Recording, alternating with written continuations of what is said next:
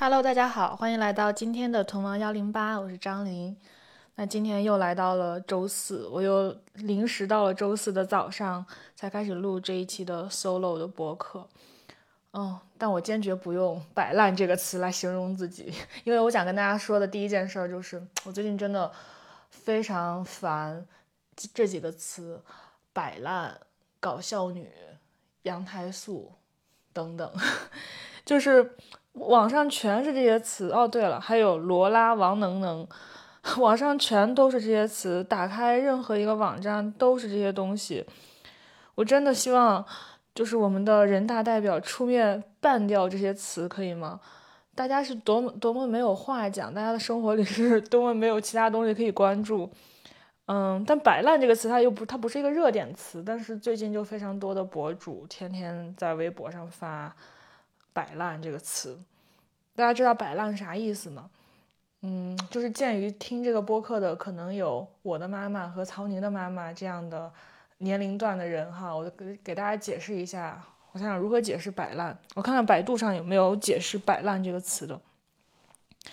摆烂，我们就查一下啊，摆烂。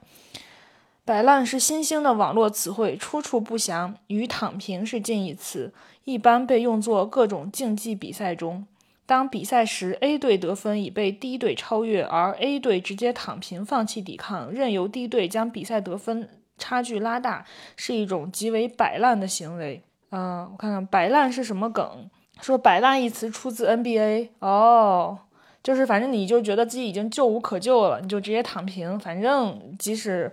再再再努力也没用，对吧？原来这对就是反正就是大概是这个意思吧。但我觉得就是现在这个互联网风气弥漫着一股摆烂之风，就非常不好。就当然了，肯定有一部分听众就会说，那就是现在年轻人的无奈现实嘛，就跟躺平是一样的，就是你知道自己再怎么卷，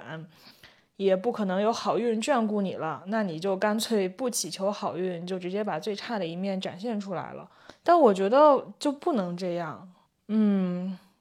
就是摆烂之后，你想过然后呢？就当然我理解啊，就一部分博主他在互联网上摆烂，他只是一种姿态，就是一个 流量密码而已。那另一部分就是，但你知道，你这种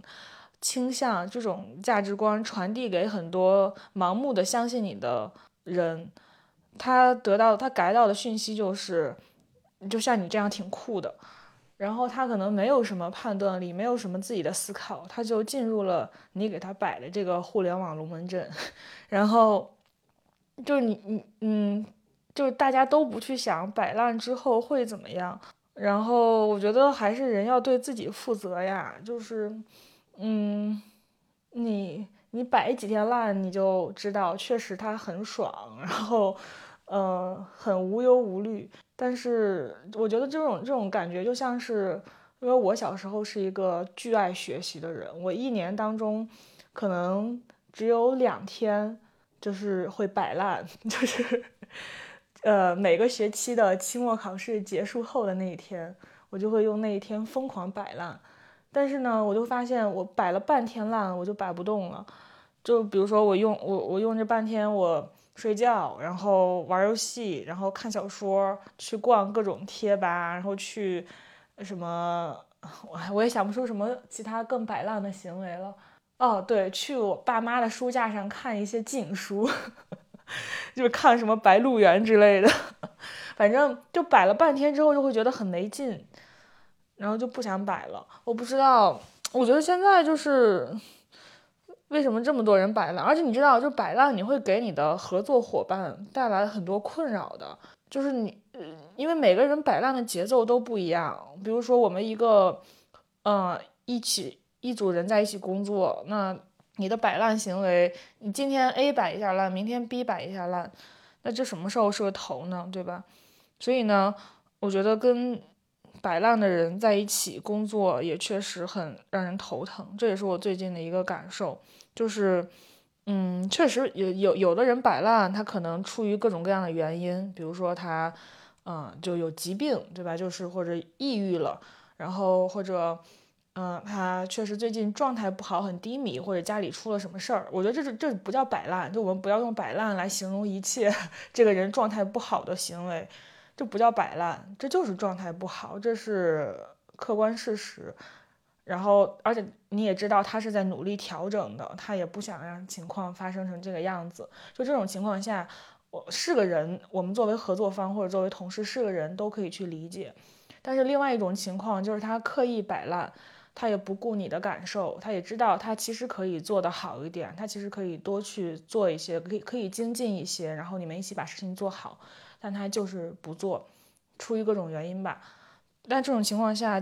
我我确实也尝试过理解，后来发现真的理解不了，那就算了，那就让他去摆，我跟他割席，就是就先让他就是就是最大程度上的避免自己的损失嘛。这种情况下。所以，我我也觉得想跟屯王的听众们讲，就是如果你在工作和生活当中遇到刻意摆烂的人，就把摆烂作为一种姿态，或者是用各种荒谬的理由来摆烂，那就不要搭理他，然后尽可能把自己能做的事情固守好，然后把自己的那部分事情跟他切割开，让他先把烂摆完了，你再去打理他。我觉得这是对待摆烂的人的最好方法。那他自己摆烂，自己造成的后果就让他自己承担吧，我们不去替他承担这个烂摊子。这是我最近的一点针对“摆烂”这个词的思考，然后也希望各大互联网博主不要再使用这个词语了。对，包括什么搞笑女啊、羊胎素啊，真的 就是羊胎素，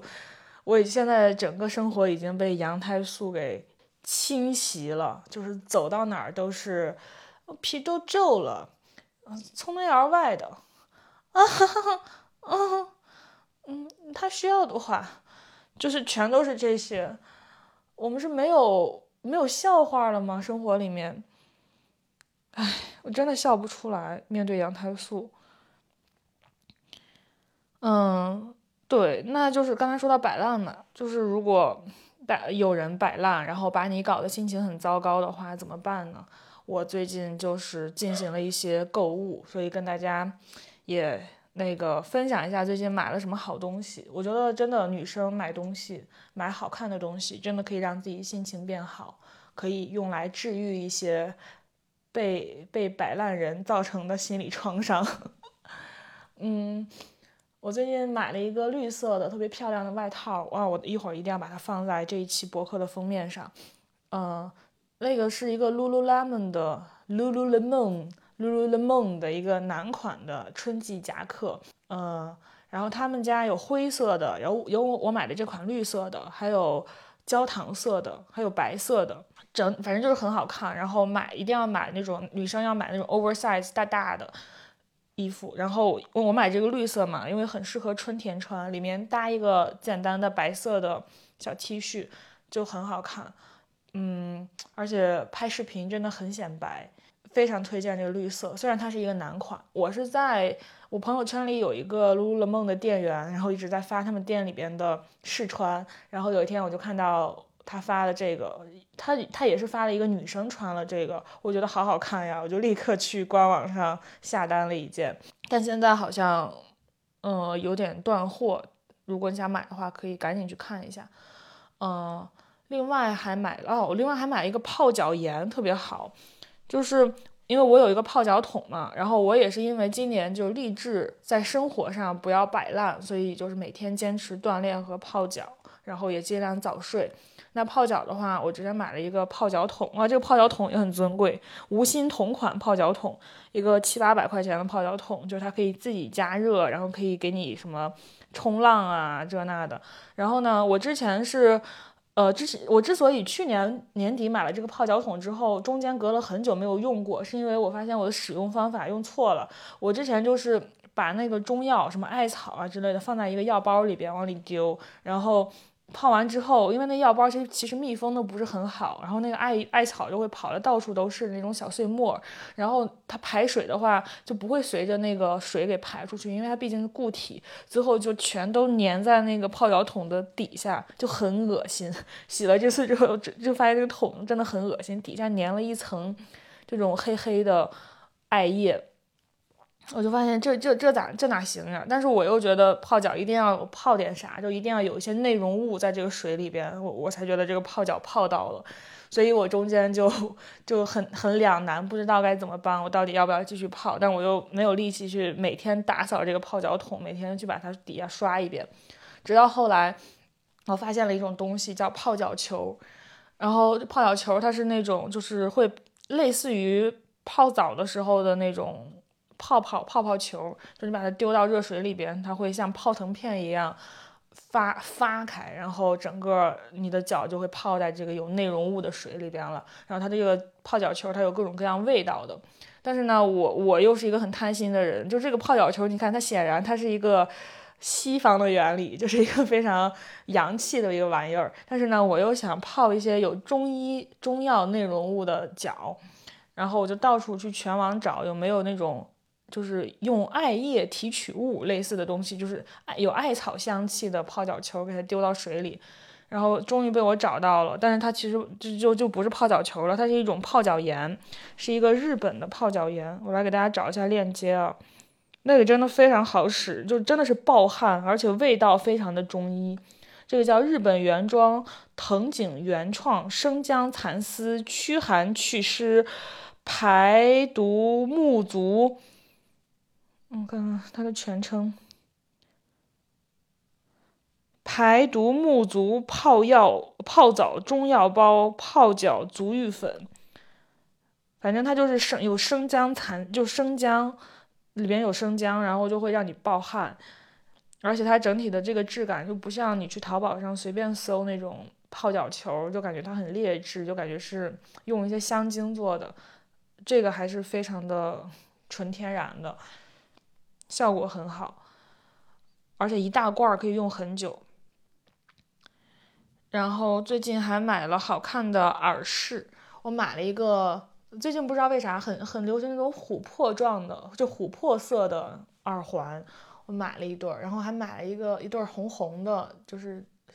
类似玛瑙吧，肯定不是真玛瑙，就是一百多块钱，红红的那种小玛瑙状的耳环耳钉，想带出去。嗯，还买了啥？还买了几条裤子，但是试了一下，发现不合适，都退掉了。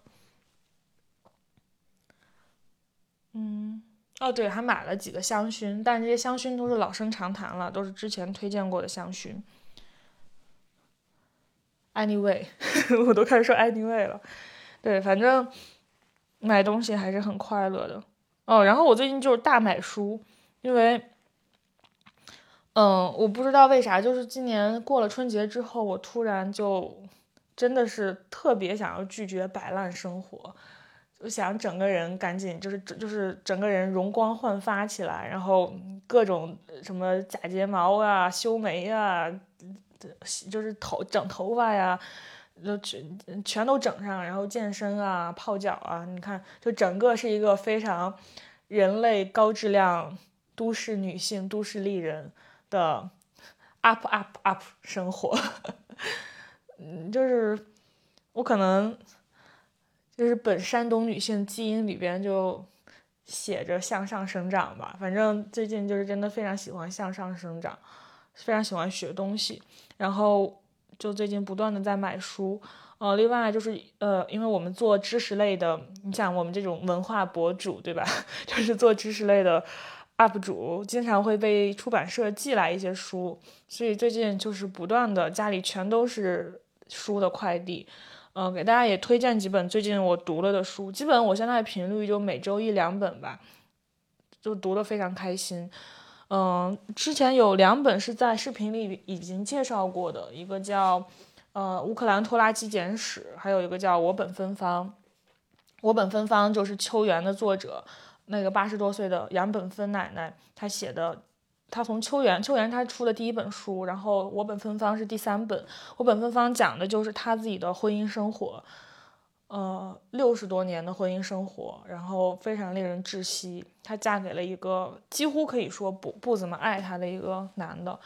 嗯，然后乌克兰拖拉机简史，呃，我之前其实听四叔讲过这本书，然后没，但我没仔细听。然后呢，但这个书的名字我是记住了。所以最近乌克兰不是有很多事情嘛，我就又想起了这本书，就开始就去豆瓣上查了一下这书到底讲啥的。哎，发现还挺有意思的。它其实是一个黑色黑色幽默、黑色喜剧。然后这个书也拿了很多奖。嗯，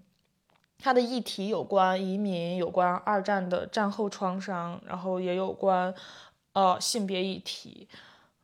有关家庭，嗯，讲的就是这个作者他的爸爸，一个八十多岁的拖拉机工程师、拖拉机绘图员，就这么一个老头子。他们一家都是乌克兰移民来英国的，就是他的爸爸八十多岁了，然后他妈当时已经死了两年了，他爸爸突然就爱上了一个乌克兰的大胸女人。就立志要娶她为妻，但其实他爸也知道，就是这个大胸女她有一层原因，就是为了要留在英国，因为当时乌克兰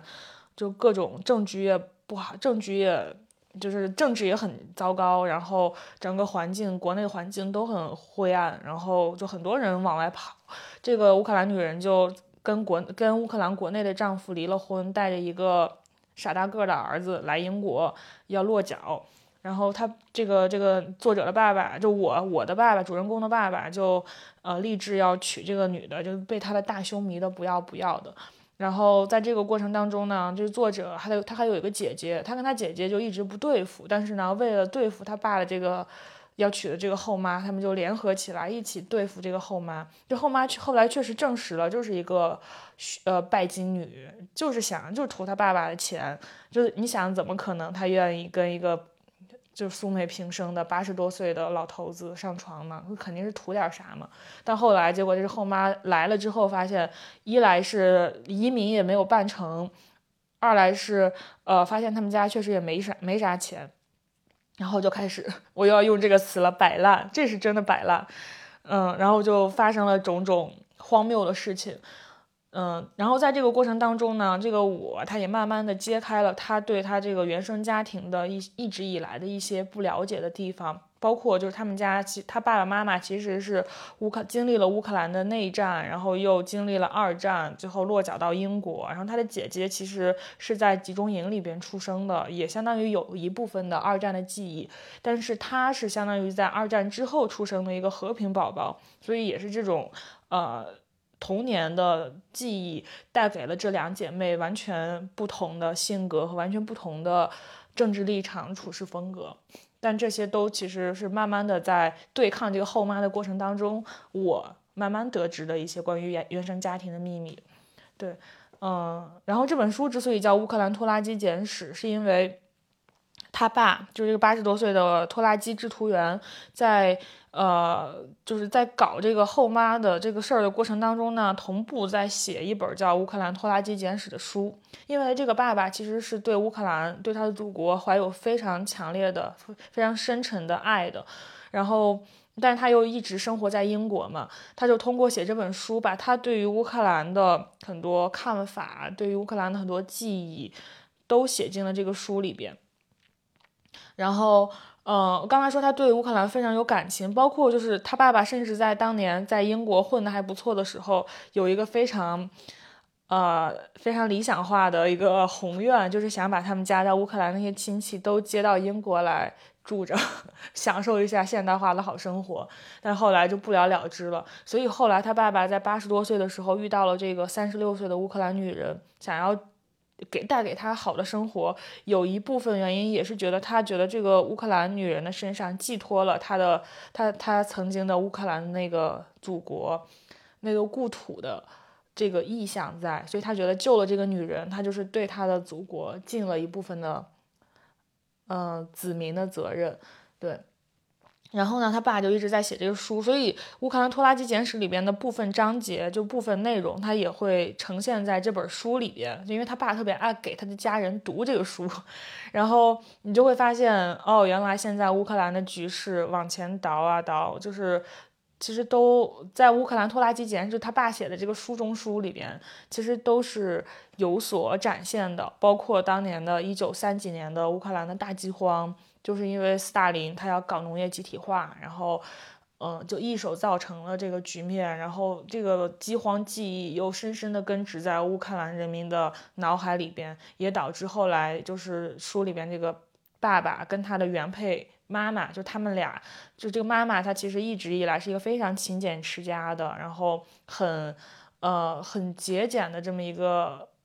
很就是非常典型的母亲的形象，你会想就把你看书的时候就会觉得她特别像我我们自己生活里边老一辈的我们的七大姑八大姨，包括我们的爷爷奶奶辈的那个。那些人就非常的节俭，然后他有一个细节是什么呢？就是妈妈去世之后，他们去整理妈妈的遗物，就发现地下室，地下室是妈妈的一个储藏室，地下室里边是妈妈囤满了的各种食物、各种罐头食品、各种腌制的东西、各种压缩的东西。就是他妈妈因为是经历过乌克兰大饥荒的，有这个饥荒记忆在的，饥饿记忆在的那一代人是被饿怕了的，所以他爸他妈妈即使已经过了几十年了，依然保持着这个。囤食品的习惯，因为那一代人他对政治是天然不信任的，嗯，就是你想他在年轻的时候经历过这种说来就来的，不由你分说的这种动荡，所以他是知道政客是什么嘴脸的，所以他完全就他只信自己家囤到的实实在在的东西，包括他妈妈买东西只用现金买，就这种细节真的是就是得有这个记忆才能写出来，嗯。这本书也是非常值得看一看的，而且我刚才说的《我本芬芳》和《乌克兰拖拉机简史》这两本书都很薄，嗯，就大概一两天就可以看完。嗯，然后呢，我最近还在读一些网红书，就是 网红的，大家一听到名字就会对他产生天然的好感或者恶感的反应的书。反正这些书，我我我接下来说的这几个书名，都是我之前一听到名字我就会离得远远的书。包括这个被讨厌的勇气、心流、沉浮实验、精益创业，对吧？这都是畅销书榜盘踞畅销书榜前几名，然后好多人在看的一些网红书吧，好多明星推荐啊，这那的，但我就一直没看过。但是我最近就是。突然就想要拿起《被讨厌的勇气》来看一看，就没有来由的，我就是觉得上天告诉我得看看，我就 开始翻开了，买了这本书，翻开了这本书。我发现它跟我一直以来的很多想法是不谋而合的。其实，嗯，我也后来我就读着读着，大概也知道了我为什么要读这个书，因为我最近确实就是我心里边是有一个声音在。嗯，在拽着我，或者就是在告诉我说，你接下来可能会面临到，就是比如说你做的事情不被你的朋友理解，或者大家说，哎，张琳怎么这那的，就是我确实就心底深处会有这样的担心，然后一直就最近这段时间一直活在这样的没来由的想象里边，就是对或者对未来的一些。呃，负面的情景的想象里边，用这个东西来自己吓唬自己，然后可能这个时候就是我的脑海里边，我的意念当中就突然一转念就想到了“被讨厌的勇气”这六个字，我就觉得我该读一读这本书。后来我就发现，我读的过程当中其实是一个自我对话的过程，就是他这本书是，他讲的就是阿德勒心理学嘛，就阿德勒是作为。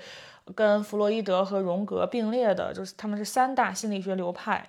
嗯，当然他们都是出自这个弗洛伊德当时就是在维维也纳建立的那个，呃，算是学术沙龙吧。他们都是那个沙龙里边的人，相当于是艾德勒和荣格后来就自立门派，自己创立了自己的心理学流派。然后《被讨厌的勇气》它其实讲的就是阿德德艾德勒心理学的这一套东西。然后这个书它也是用了哲人和青年的两个人的对话，然后来给你翻来覆去的去把这套东西讲给你听。其中青年就是一个类似于一个刺儿头吧，就什么都要挑刺儿，就是一定要把这个哲人的哲人是想要给他传授阿德勒心理学的东西的，用它来帮助这个青年解决一些生活里边的问题。但青年就像一个刺儿头，就是一定要挑出这里边的刺儿来，然后两个人就翻来覆去的去聊这个东西。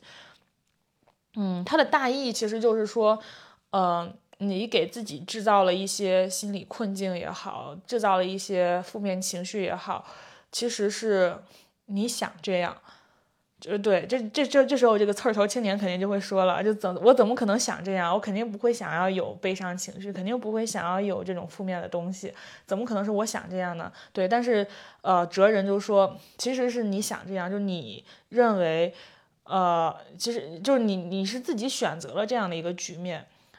嗯，我觉得有点像鸵鸟心态，就是鸵鸟心态也是，就是你你其实知道，你如果勇敢一点，你可能或者如果你去冲破现在的、打破现在的这个呃状态，你可能会见识到残酷的真相。它可能不像你现在把自己封锁在一个粉红泡泡里边，给自己制造的未来的假象那样的美好。这时候你要不要选择去冲破？问题是，如果你不冲破的话，你就永远在这个泡泡里边，永远在固步自封，永远不前进，然后永远都看不到真相是什么，就是摆烂，就是跟前面连连连起来了，你就是摆烂呀，就是你这时候你就会想，那然后呢？你如果你不对自己负责的话，你是一个没有什么。你你就是你你你不想去看探究这个生活的本质、生活的真相的话，那你就永远把自己封锁在这个泡泡里面。那我觉得这是对一种对人生的不负责，嗯，所以那既然这样，就是要去把这个泡泡给戳破，然后，呃，你去亲眼看看这个现实是什么，现状是什么，它它不一定会。像你想象的那么美好，但它也可能并没有那么糟糕。但它是什么嘛？你就去看一下。所以太多时候你是。把自己封锁在这个，你是自己选择了这个负面情绪，因为你，你，你在这个泡泡里的时候，即使你有一点自怨自艾，你有一点小哀伤，那对你来说，它可能不如真的现实戳你那一下来的那么痛，所以你觉得这暂时还能忍受，你那你就一直跟自己的自怨自艾，跟自己的小哀伤，跟自己的小确幸，跟自己的资本主义小清新一起待在你的粉红泡泡里呗，嗯，那就一直摆烂下去。对，所以这个书我觉得看的还挺值的。然后另外几本就是《心流》《沉浮实验》和《精益创业》，我还没开始看，到时候看了也跟大家交流一下。那我最后讲一下我最近看的一个小说，这个余华的《在细雨中呼喊》，这也是我一直想看的一本书。但是就余华的书，我觉得翻开它是需要非常大的勇气的，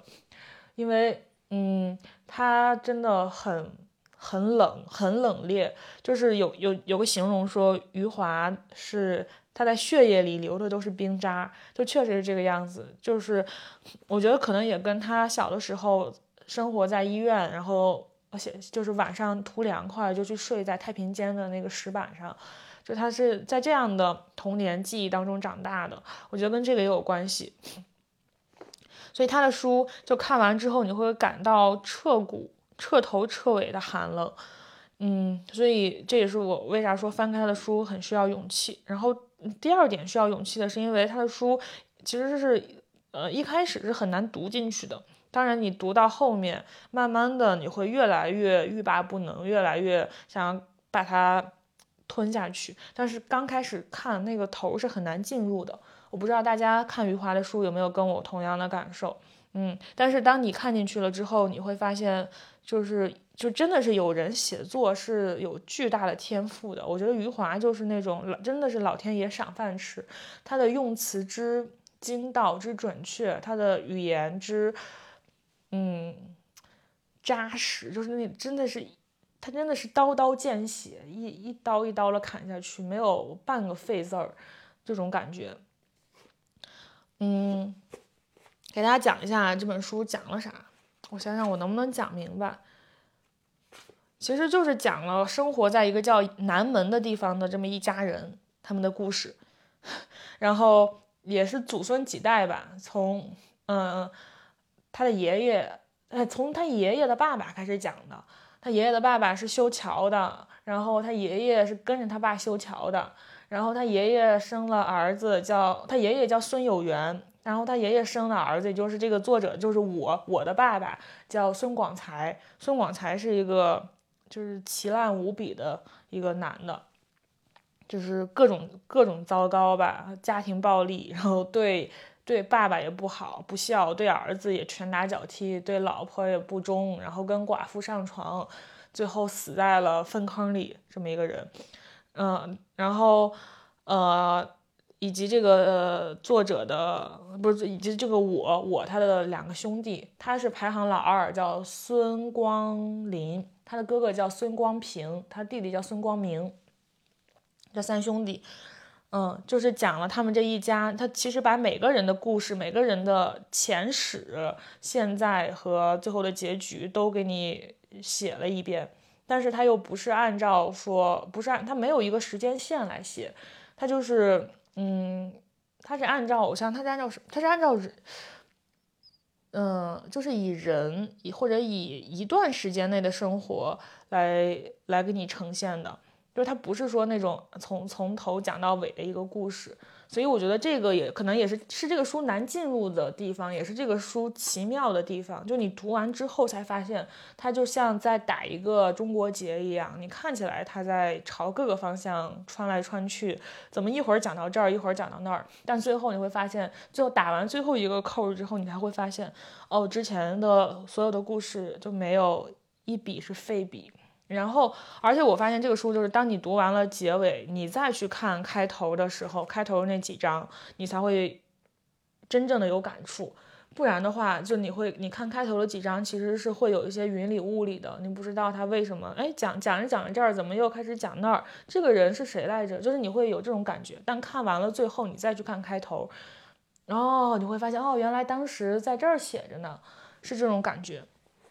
就包括你会奇怪说他为啥最开始要讲说什么从孙荡到南门，然后呢遇到一个老头儿，然后两个人一起看了一场他们家起火了一场大火，然后这场大火之后他爸爸就觉得，其实这个老头其实是作者我多年没见的一个爷的亲爷爷孙有元。就是说，他俩为为啥会相聚在这个桥上，然后一起看到这场大火，然后为啥看完这场大火，这场大火烧了之后，他的爸爸孙广才会对这个爷孙两个人非常戒备，非常介意，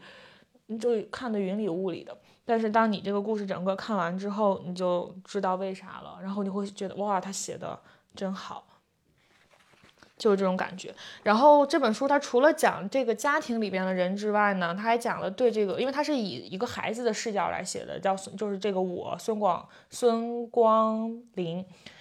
所以他除了写他观察到的他的爷爷、他的爸爸、他的兄弟们，还有他的奶奶，就除了写他家人之外呢，还写了他观察到的他成长过程当中的朋友。包括他中间有一段时间，其实是被被一个军人给领养到另外一个地方，就领养到孙荡，然后去相当于去城镇里边上小学了。后来这个呃军人又因为一些生活作风问题，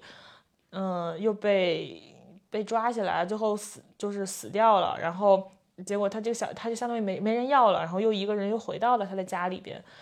嗯。那他在这个过程当中也认识了一些城里边的朋友，包括他后来又去上高中啊什么的，也认识了一些同学。所以他里边还有很多篇章是讲了同学。这里边有一个人物我印象特别深刻，叫苏雨，就是他在初高哎初中还高中我忘记了，反正就在中学认识的一个最好的朋友。然后两个人都是有点不合群，然后有点。呃，默默的不说话，就是低头走路的那种男生，但他俩就是互相看了一眼，就是两个人就认定彼此为最好的知己。后来呢，呃，苏他们他们俩之外还有一个好朋友，叫叫啥来着？啊，叫郑亮，对。就是，但是就是有点他们的之间的友情，就有点那种像我们小女生之间互相会有点吃醋的。就是比如说我，我跟我闺蜜特别好，结果后来又来了一个人跟我闺蜜好了，我就会有点吃醋，会有这种感觉。所以当郑亮跟他们在一起的时候，其实我的内心里是有点小吃醋的。然后呢，这个苏雨她因为在中学有一次，她就是没有忍住自己的性冲动，去抱了一个丰满的少妇，然后。被关进了劳呃少改所，关了一段时间，然后出来之后呢，他们之间的关系就变得有一点，就不知道该说什么，或者不知道有的话该不该说，反正就有点尴尬。嗯，然后呢，那天晚上，嗯，就是他们三个，就这三个少年走在一起的时候，郑亮就问，呃，苏雨说。你抱那个女的的时候啥感觉？苏雨就说就跟我平时抱郑亮差不多。嗯，这个时候呢，就是我孙光林这话就就就刺伤了他嘛，然后以及这话让他对郑亮产生了嫉妒，所以这个他这一段太美了，我一定要读给大家听。嗯，就有一天晚上，他们两个走在河边。他说：“看着苏雨弓着背在河边月光里走去时，我悲哀地感到苏雨是要结束我们之间的友情，这对我来说是无法接受的。我走了上去，告诉他我在村里晒场上看电影时捏一个姑娘的事儿。我对苏雨说：我一直想把这事儿告诉你，可我一直不敢说。苏雨的手如我期待的那样放到了我的肩上，我听到他的声音极其柔顺地来到耳中。”我劳改，我劳教时总担心你会看不起我。后来我们在河边的石阶上坐坐下来，河水在我们脚边潺潺流淌。我们没有声音的坐了很久。苏雨说：“有句话我要告诉你。”我在月光下看着苏雨，他没有立刻往下说，而是扬起了脸。我也抬起头来，我看到了斑斓的夜空，月亮正像一片云彩缓缓地飘去。我们宁静地看着月亮在幽深的空中漂浮。接近云彩时，那块黑暗的边缘闪闪发亮了。月亮进入了云彩。苏雨继续说：“就是前几天告诉你的，我抱住女人时的感受。”苏雨的脸在黑暗里模糊不清，但她的声音十分明朗。当月亮钻出云彩时，月月光月光的到来使苏雨的脸蓦然清醒，蓦然清蓦然清晰。他立刻止住话题，又扬起脸看起了夜空。月亮向另一片云彩靠近过去，再度钻入云层后，苏雨说道：“其实不是抱住郑亮的肩膀，是抱住你的肩膀。我当时就这样想。”我看到苏雨的脸一下子明亮起来，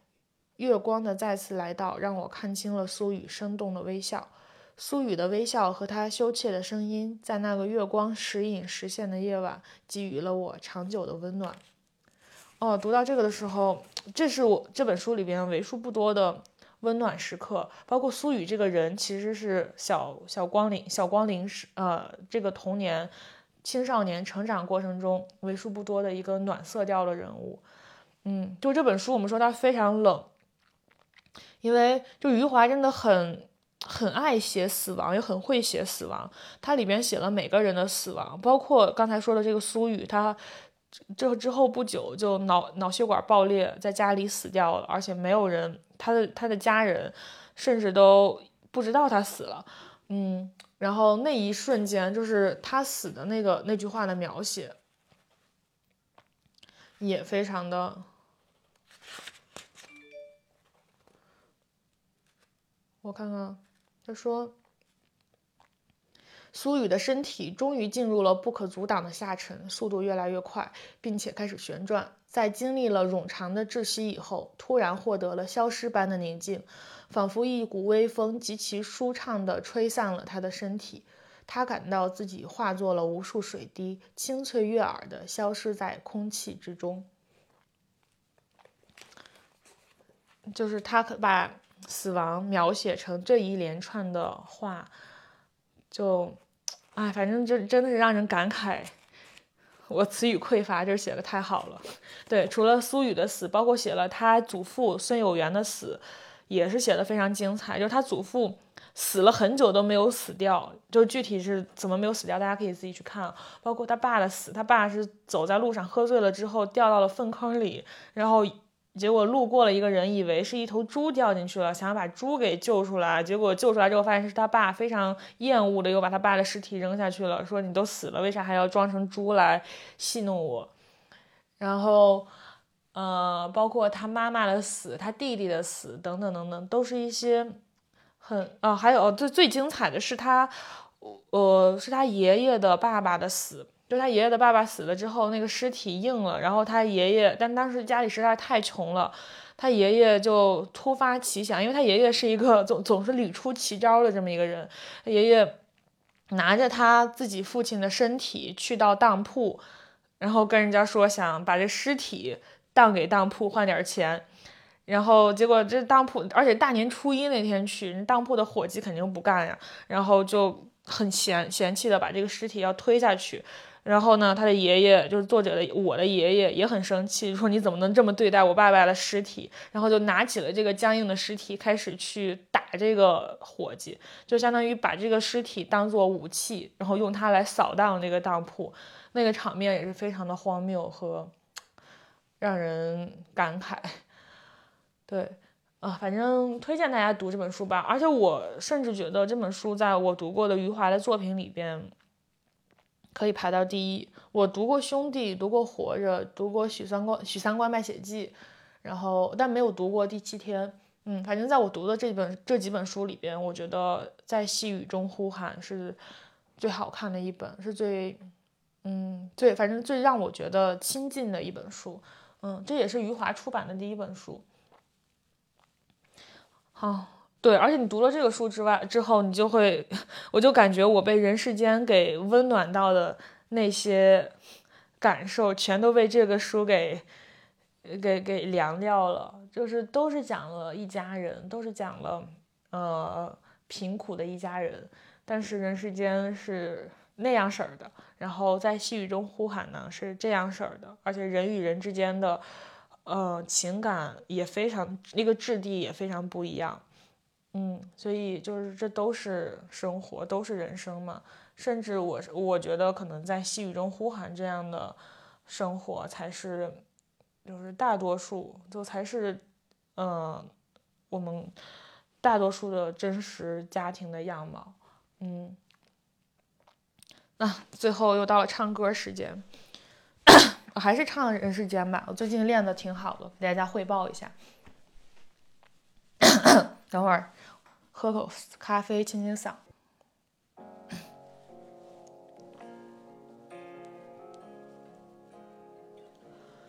草木会发芽，孩子会长大，岁月的列车不为谁停下，命运的站台。悲欢离合都是刹那，人像雪花一样飞很高又融化。时间的苦啊，要离散雨要下。时间的天啊，走多远都记得回家。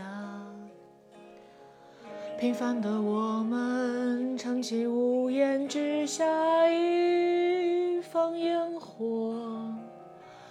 不管人世间多少沧桑变化，祝你踏过千重浪，能留在爱人的身旁，在妈妈老去的时光，听她把事，也祝你。不忘少年样，也无惧那白发苍苍。